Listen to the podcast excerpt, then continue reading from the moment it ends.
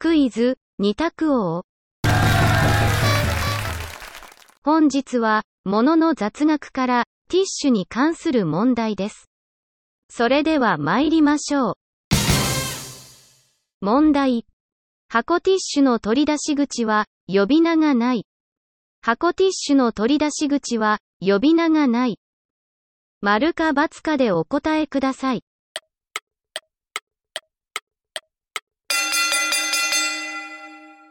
正解は、